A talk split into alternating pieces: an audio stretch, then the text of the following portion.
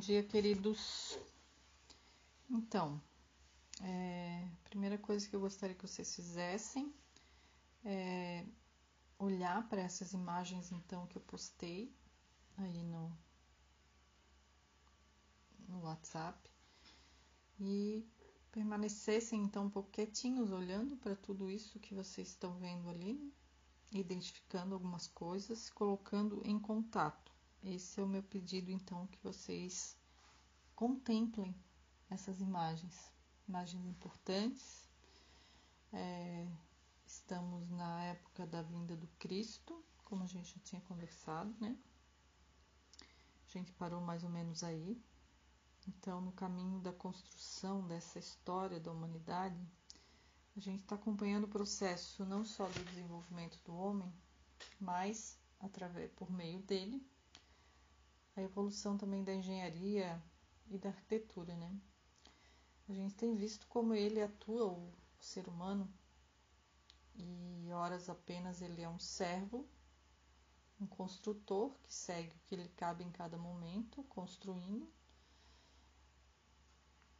e é, dessa forma a arquitetura vai se proliferando, né? A arquitetura vai nascendo, vai se estendendo e ora ele vai construindo no campo espiritual um retrato, um espelho do que, que ele vive naquele momento.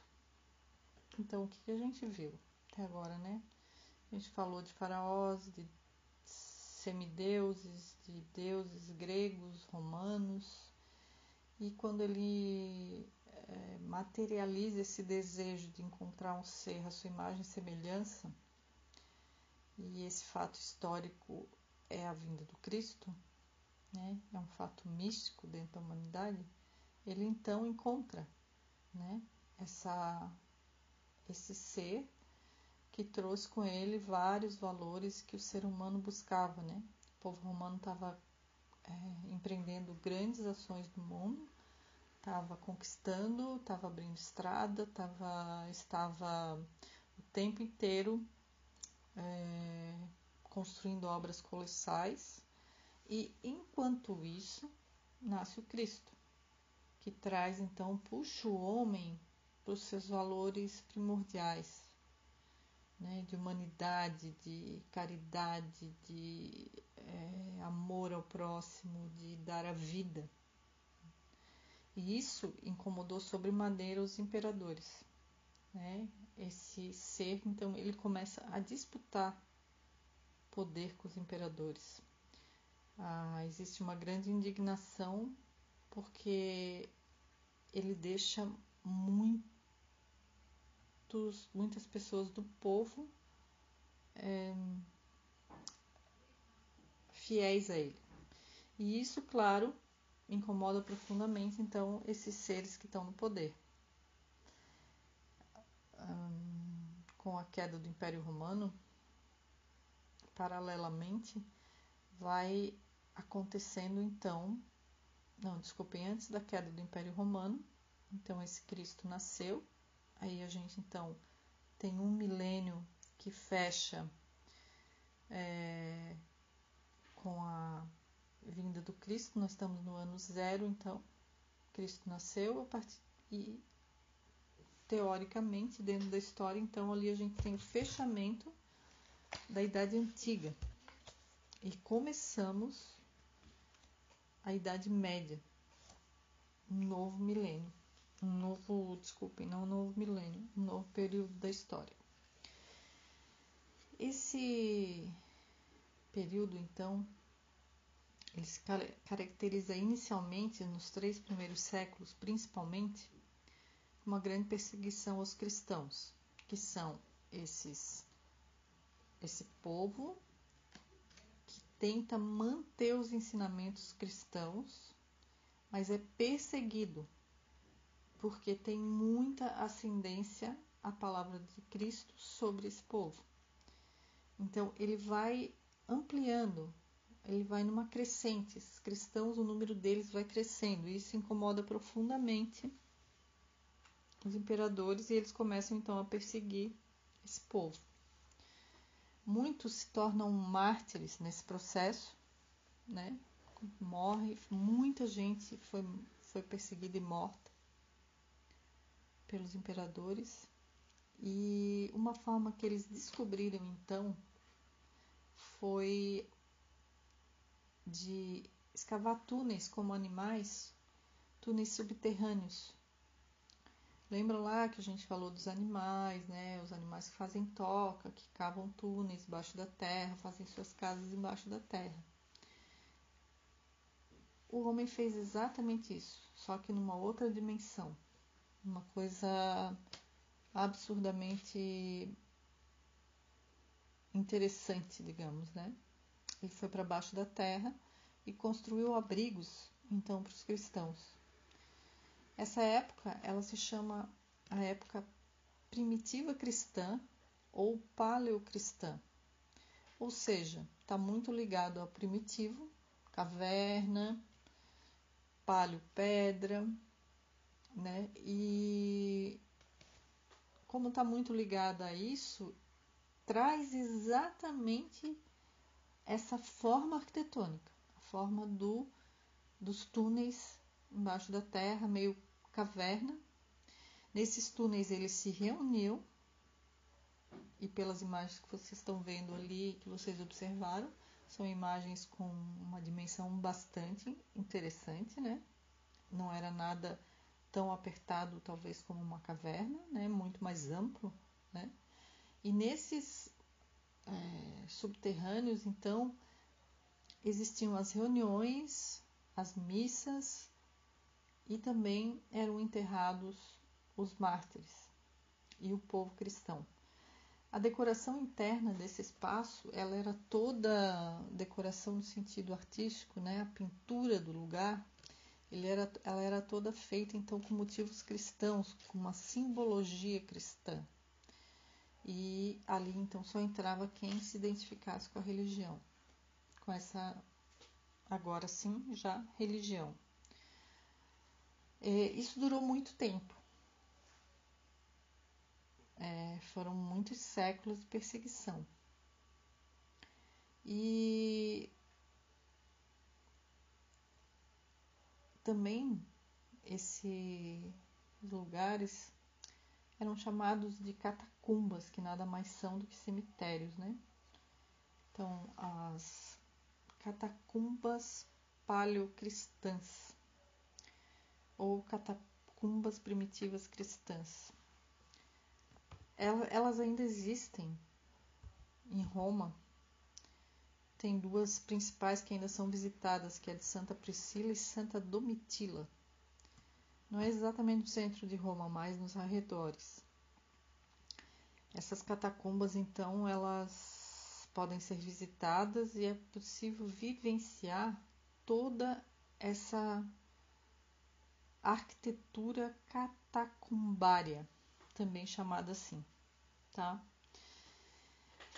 Bom, a gente pode dizer que foi uma primeira fase da arquitetura paleocristã, essa, essa vinda então para baixo da terra, para o subterrâneo, para o esconderijo, para proteção. De novo, a gente se remete lá no início, quando a gente falava de proteção com relação à arquitetura. De novo, a gente se remete a conceitos que a gente já viu. E aqui também a gente vê ali nas imagens o nosso arco romano lá sendo feito internamente dentro da terra, né? Então, muita coisa já o homem tinha disponível tecnologicamente para tecnologicamente primitivamente, né, que eu quero dizer, uma coisa tecnológica como a gente tem nos dias do, de hoje. Mas vocês de novo olhem para essa força monumental desse homem, capaz de construir é, quase uma cidade embaixo da terra. Uma pequena cidade. Ou um pequeno bairro, vamos dizer, não uma cidade, né? Se uma cidade seria uma coisa muito grande. Mas percebam então essa vontade, a vontade que esse homem tinha, a vontade que ele colocava nos seus ideais a gente está de novo olhando para esse homem trabalhador braçal com uma força incrível, né? Vamos nos remeter lá, vamos pensar nesse homem lá cavando tudo isso, a força que esse homem demandava, uma força que com certeza nos dias de hoje a gente não possui mais.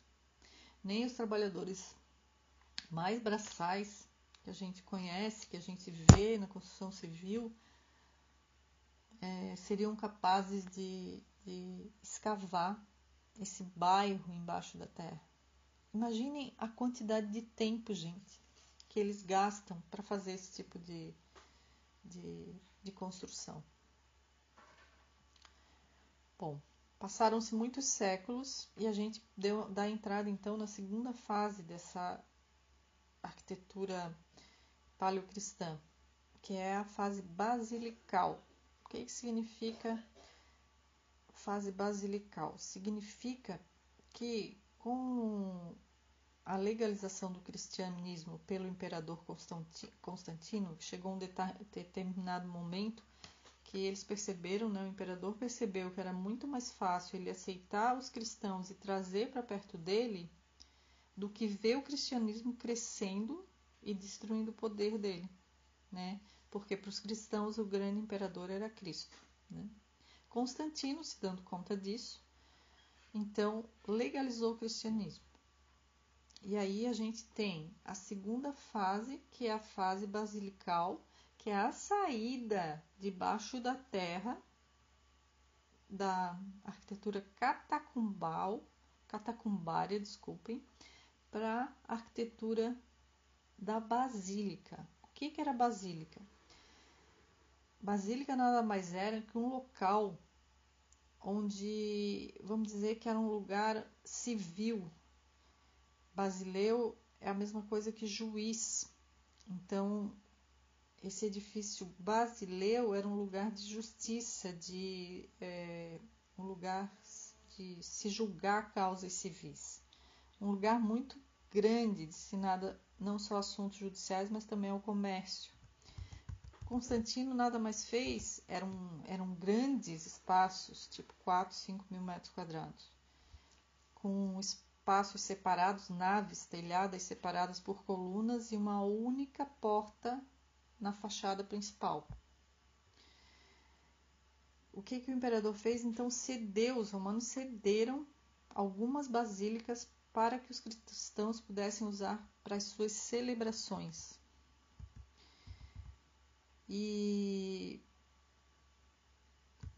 então começou a se usar então a revestir essas basílicas internamente com materiais é, trabalhados como mosaicos, é, que era já usado pelos gregos e romanos, e imagens do Antigo e do Novo Testamento.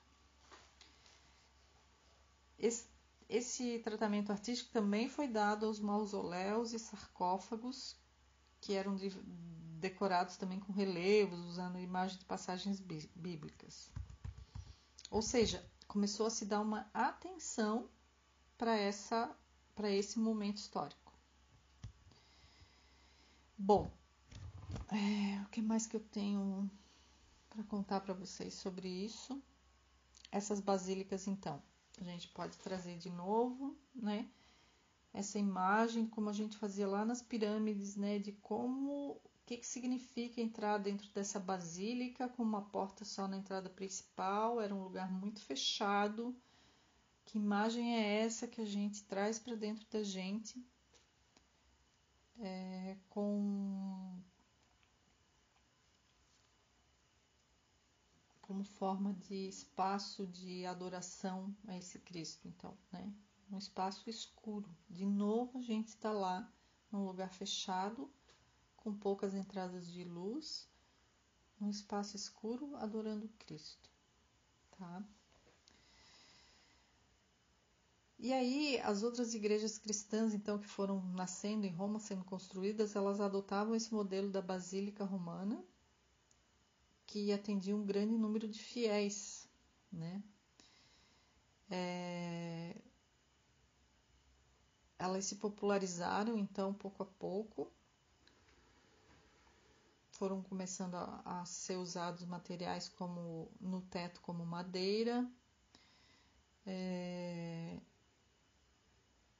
enfim, os materiais de novo a gente vê volta lá, né? O material que tinha próximo, na verdade, era o que estava ao redor, que vinha como material para a estrutura da obra. Então, com relação a esse tipo de arquitetura, a gente já desdobrou duas, né? Dentro da paleocristã, duas fases, a primitiva e depois a basilical. Por hoje é só. Eu espero que vocês tenham feito um bom uso da imagem, uma boa é, observação, uma boa contemplação. Isso requer assim um pouco de silêncio, um pouco de desligamento do mundo externo. E de certa forma era o que se precisava naquele momento de bastante distanciamento do, do mundo externo, por isso era o que eles acreditavam, essa escuridão, esse, essa falta de luz para poder nos poder botar em contato com o mundo espiritual. Queridos, é isso. Estou à disposição para de vocês para dúvidas, é, para percepções, da mesma forma que a gente já fez antes. Escutem o, esse áudio e é, façam perguntas, isso é muito importante. Queria contar para vocês também que eu estou formando um. Acho que eu já contei, aliás, um quiz, né? Com perguntas para vocês sobre o que está sendo dado. Eu pretendo ter isso daqui a pouco mais estruturado para mandar para vocês. Então, as perguntas de vocês ajudam muito a compor esse quiz. Quem já me mandou pergunta, agradeço muito. Continue mandando, porque ajuda muito.